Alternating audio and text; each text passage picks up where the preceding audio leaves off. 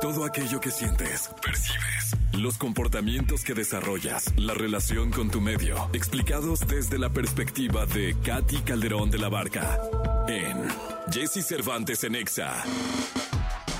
8 de la mañana con 9 minutos, Katy Calderón de la Barca. ¿Cómo estás, Katy? Hola Jessy, bien contenta contigo aquí. Qué bueno, qué gusto saludarte, de verdad. Siempre nos da muchísimo gusto eh, que vengas y nos retroalimentes y que además nos dejes eh, pues todo ese halo de reflexión que queda cuando vienes a este programa. Oye, Katy, una de las cosas que más me molestan a mí que me digan, y se los estoy diciendo para que me lo digan, o sea, me estoy poniendo de pechito, ¿no? Sí. Pero cuando estoy discutiendo con alguien, cercano sobre todo, porque es cuando más me pasa, ¿no? Que me digan, es que estás traumado. Y bueno, estábamos discutiendo. Yo le dije, no me digas así porque me molesta mucho, la, la, la, la, la. Es que todos estamos traumados. Le respondí dije, a chingao, todos, todos. Todos. Todos estamos traumados. Todos, ¿Qué, qué- todos. qué es estar traumado? Tener una herida. O sea, todos tenemos una herida. El asunto es que las heridas, puede haber una cortadita, puede haber una ah, cicatriz, digamos, que quedó ahí, y pues está en un lugar en donde no te detona. Pero imagínate cuando tú tienes una herida del tamaño de la quemadura de tu piel. Ay. Entonces, cuando alguien llega, justo hiciste así de, ah, qué dolor. Es que la, la piel es el órgano más grande que bueno, tiene el cuerpo humano. imagínate que alguien llega a darte un cariño y tú estás recién quemado. ¿Cuál es tu reacción? Esa. Ay, Dios, o sea, si te duele. Ay, ¿no? Exactamente. Ese, ay, o sea, ese es una señal. O sea, cuando tenemos una sobrereacción, es una señal de que hay una huella y una herida, y ese es un trauma. Entonces, el asunto es que todos hemos pasado por situaciones en donde, o sea, no, a veces no necesariamente a propósito, a veces te pasó un accidente, tuviste una enfermedad, estuviste hospitalizado, naciste y estuviste en la incubadora, o sea, puede haber diferentes situaciones Que te genera un trauma. eh, que te pueden generar un trauma. Y un trauma es simplemente eso, o sea, una herida que llegó de manera inesperada, con mucha intensidad de dolor o emocional. Y entonces, ¿qué hace? Te deja esa huella. Entonces, cuando tienes esa huella y lo que hace, hace literalmente el cerebro es, cuando algo no, no lo sabe leer, te da las historias que ya tiene. Entonces, ¿qué hace? Le, vamos a suponer, en mi casa no había comida, este, porque pues no tenían mis papás para comprar comida, etcétera. Y entonces, cada vez que yo siento que en mi mesa no hay comida, es que, ¿por qué no surten bien la despensa? Entonces me pongo loca, ¿no? ¿Y qué sucede? Estás traumado. Exactamente. Es una historia que mi cerebro acomodó de decir, no, manda la señal de alerta, viene un tema como también que nos alerta el miedo, la ansiedad, de no, no puedo estar si no hay comida. Y entonces, ¿qué sucede? Sobre reacciono. Entonces la gente que está a mi alrededor dice, ¿qué le pasó? O sea, ¿por qué reacciona así? ¿No? Y entonces, este, me- ahorita me viene a la cabeza, recién casadas, yo le preguntaba a mi esposo, este, ¿a qué hora vas a llegar, amor? Y hace cuenta que esa pregunta le detonaba, o sea, ¿por qué me pregunto? Yo dije, ¿qué le pasó? O sea, ¿qué pa Claro, dije, ahí hay una huella de algo fuerte. Entonces, claro, ¿qué sucede cuando en pareja también logras entender la sobrereacción del otro? Entiendes que ahí hay una herida de, evidentemente, este, papas impositivos o agresivos. A ver, te, voy- a hacer una pregunta eh, de alguna forma, no sé, eh, dura, Sí. incómoda para muchos, pero puede ser así. Cuando hay un, una pareja golpeadora, Sí, en este caso, la gran mayoría de las veces pasa con los hombres, ¿no? sí. Casi siempre, Sí. 99% de eso, o 98%.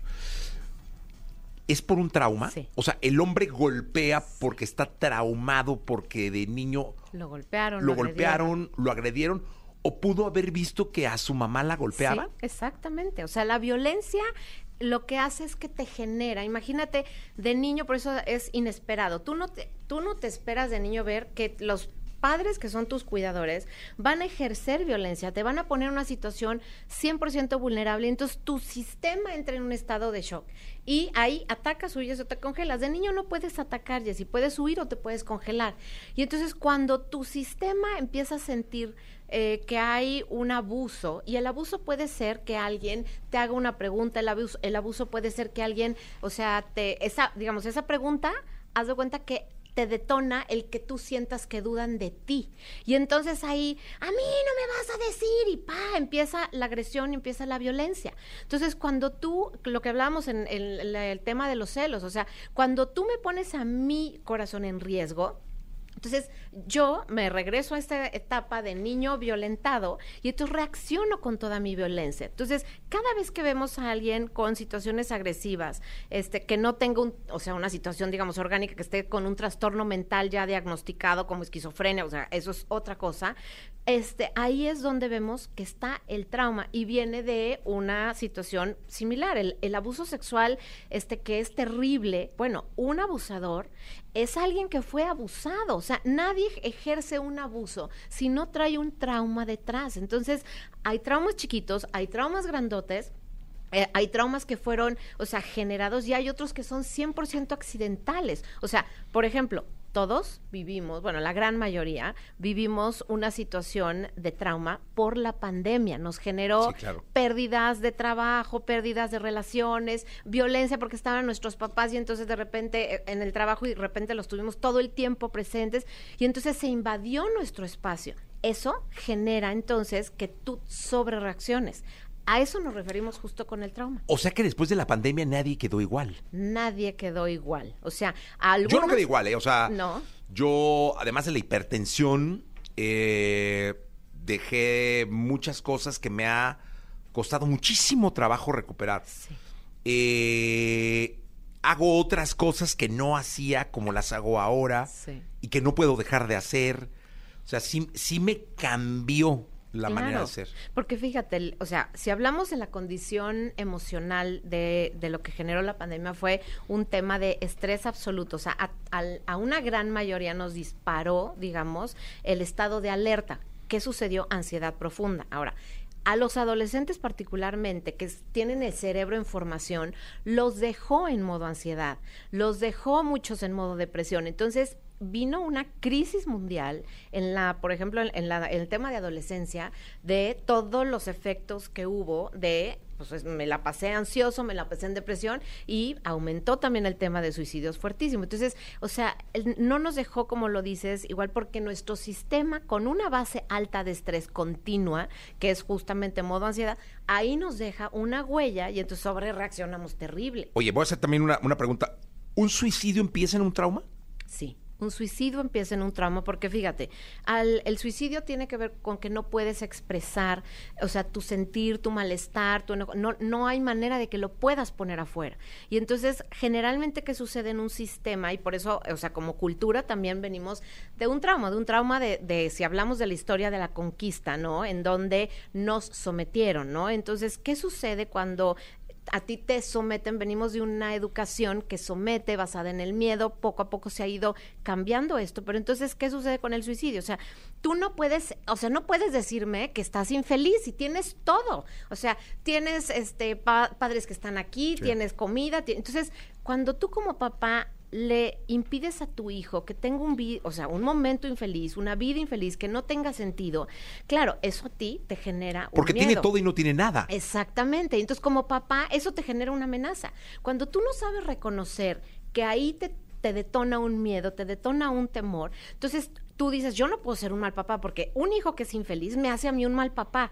Ese es justo también viene de, de, un, pues finalmente de un trauma, de darte cuenta que no te has podido separar, o sea... tengo que ser un buen papá. Exactamente, y decir que mi hijo se sienta mal no me hace un mal papá. O sea, necesito escuchar, necesito entender, pero si te fijas viene de esta incapacidad de escuchar, porque lo que hace un trauma es te genera la reacción de tu pasado. Entonces, si tú eres un adulto que como adulto razonas, escuchas, cuando estás en un estado de balance, cuando viene un trauma y te tocan esa herida, que es ese miedo a que se repita el dolor, dejas de tener esta visión abierta la perspectiva racional y entonces entra la visión de túnel en donde lo único que vas a hacer es salir de ese modo que te amenaza el corazón de volver a sentir ese dolor y reaccionas con todo cuando no tiene nada que ver contigo la situación que tu otra que tu hijo que la persona con la que estás hablando te dice. Entonces, digo, lo vemos en el tráfico. ¿Cuánta gente no está, o sea, traumada? A eso iba, o sea, justamente, mira, qué bonito que estamos conectados. A Gil le pasó, y lo iba a poner, e, era, era lo, siguiente, lo, comentó al aire, ¿no? Que llegó, que iba en el tráfico, el de atrás pitó, ¿no? Y se bajó el de adelante, en el medio, ¿eh? Sí. A gritonearle a Gil, que estaba en medio, insultarlo, ofenderlo, y a retarlo a go- sin razón. O sea, y él solo decía, fue, el de atrás. atrás. Y no entendía razones. Y hoy es muy común que en el tráfico, pero de verdad, o sea, lo ves en las redes sociales, lo ves. Los problemitas de, de que se me cerró y ahora se bajan y agreden y se bajan con tubos Sí. y, y le pegan a los coches. ¿Eso es producto de qué? De un trauma de violencia, porque cuando tú de niño eres violentado y no puedes responderle a ese papá, a esa mamá que te agarra golpes, o sea, estás congelado. Entonces, cuando alguien, ya que estás más grande, eh, arrancando en la adolescencia, este, cuando alguien vuelve a hacerte sentir, pues porque con un claxonazo sientes la invasión a tu espacio, sientes que alguien te dice, muévete, quítate, y es la voz de tu papá o de tu mamá violentándote, y ahora con tu tamaño regresas a esa huella emocional, a quererle dar de golpes, de gritos y a parar el abuso que te estaban haciendo tus padres o quien sea que fue tu abusador.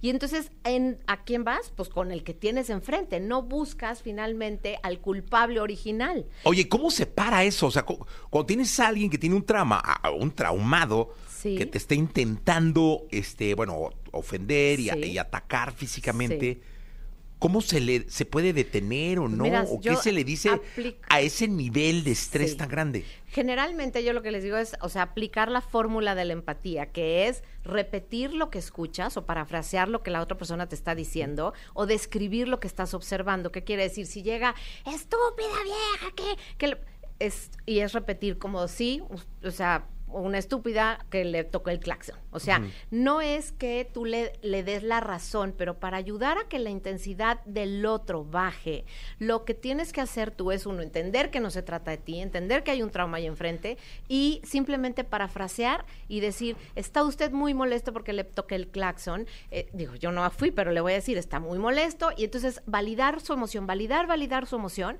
hasta que baja la intensidad de esto y la otra persona regresa del, cerebro reptil, que es cuando estamos en modo trauma, a la corteza prefrontal, que es la parte racional, la parte inteligente del cerebro. Pero necesitamos validar mucho la emoción.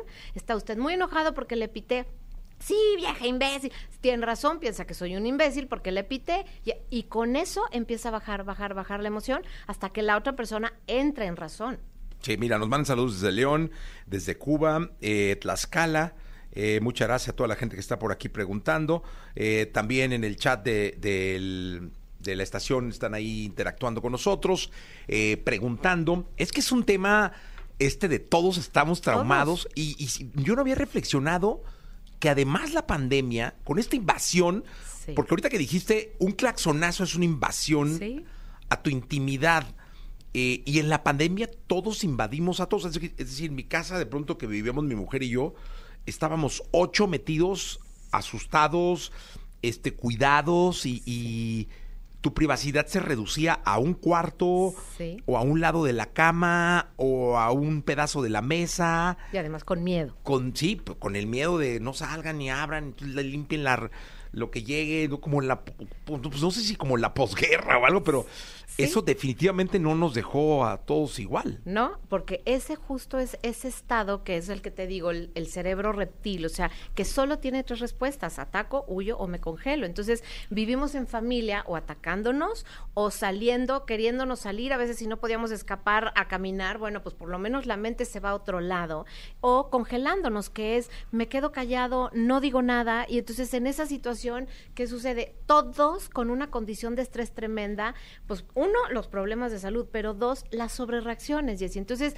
o sea, lo que es importante es ver cómo cada uno tenemos nuestra sobre, sobrereacción, o sea, cómo cada uno podemos identificar nuestro trauma. Y generalmente lo podemos identificar observando cuál es mi sobrereacción. Cuando yo sobrereacciono, observo qué me pasó ahí, por qué sobrereaccioné, qué es lo que pensé de esta situación. Pues pensé que este güey me está diciendo que me quite o me está Yo agrediendo. casi siempre me arrepiento. Claro. O sea, cuando sobrereacciono así que ya ¡ah! pasa tantito y digo, ay, eso, ¿cómo hiciste? O sea, Sí. siempre reflexiono cómo la Claro. regaste. Pero Mira, fíjate, aquí, aquí nos comentan, dice, eh, llega un comentario, este viene por WhatsApp, dice, justo esto pasa también en el metro. Sí. Todo el mundo se pelea por entrar, por tomar un asiento. Ha habido golpes, rasguños, de todo. Exactamente, y, y, el metro es una, y las horas pico además, es una situación de muchísimo estrés, entonces estar en una situación de estrés te detona las huellas emocionales y obviamente cuando sientes invasión a tu espacio y tu espacio vital, o sea, es, es donde físicamente te sientes invadido, ahí es donde reaccionas, ahí es donde viene la agresión, ¿por qué? Porque evidentemente si todos tenemos esta herida y esta huella, es importante reconocer, como tú lo dijiste ahorita, esa autorreflexión que tú, que tú acabas de mencionar, Jessy, es la que nos falta a muchísimas personas porque es uno de los pasitos de la inteligencia emocional. O sea, yo tengo que reconocer que me detona esta sobrereacción y observar qué me la detonó. Y generalmente ahí es donde viene el proceso, para eso nos sirve la culpa, para decir, esta conducta no va de acuerdo a mis Sí. valores, ¿no? Y entonces ahí es donde la cambiamos. No, me acuerdo una vez en el metro, eh, un- eh, digo, vi el video ahí en, en TikTok, que un señor se eno- y que a golpes llegaron porque le insistía a otro que no lo tocara, pero el metro estaba atiborrado. Sí. O sea, ¿cómo no te toco si esto va? Sí. Le decía, está la mano, ¿no? Claro. Pues no me toca, era imposible no Sí. Y lo tocaban los demás y aventó, o sea, era un caos adentro. Sí, por supuesto. Ahí ya estamos hablando de un trastorno mental. O sea, Ah. cuando tú no logras entender que la realidad es, aquí vamos todos apretados, y protégete, ¿no? Como Sí, puedas protegerte. ¿Cómo no me toques? Le decía el otro, pues, si Exacto. está- mira, te está tocando él, te está tocando, o sea, Sí, pero ahí ya es, mi realidad me está diciendo que hay un, o que me quieren atacar, o sea, mi mente ya me cuenta una historia que tiene que ver ya con un trastorno mental, y cuando vemos ese tipo de respuestas, ahí es donde tenemos que entender, esta persona ya está fuera de la realidad, y va a reaccionar no conforme a la realidad que sucede, sino como a la realidad que tiene internamente en su cabeza. Entonces puede hacer, digo, lo que son este los clásicos este personas o, o chavos que, que ya disparan, que son los terroristas, o sea, ya llegan a casos extremos. ¿Por qué? Ajá. Porque se crean una realidad que no es la que realmente Alterna, está ¿no? sucediendo. Totalmente, que es ya la psicosis. Eh, eh, Katy, muchas gracias. Qué buen tema, ¿eh? Sí, La sí, tú, tú, como siempre. ¿Dónde te pueden localizar? Les dejo todas mis redes, es Katy C de la Barca, recuerden Katy se escribe C-A-T-H-Y, Katy C de la Barca, y ahí pueden encontrar más material. Muchas gracias, Katy Calderón de la Barca. Vamos a continuar 8 de la mañana, 26 minutos. Estamos en vivo.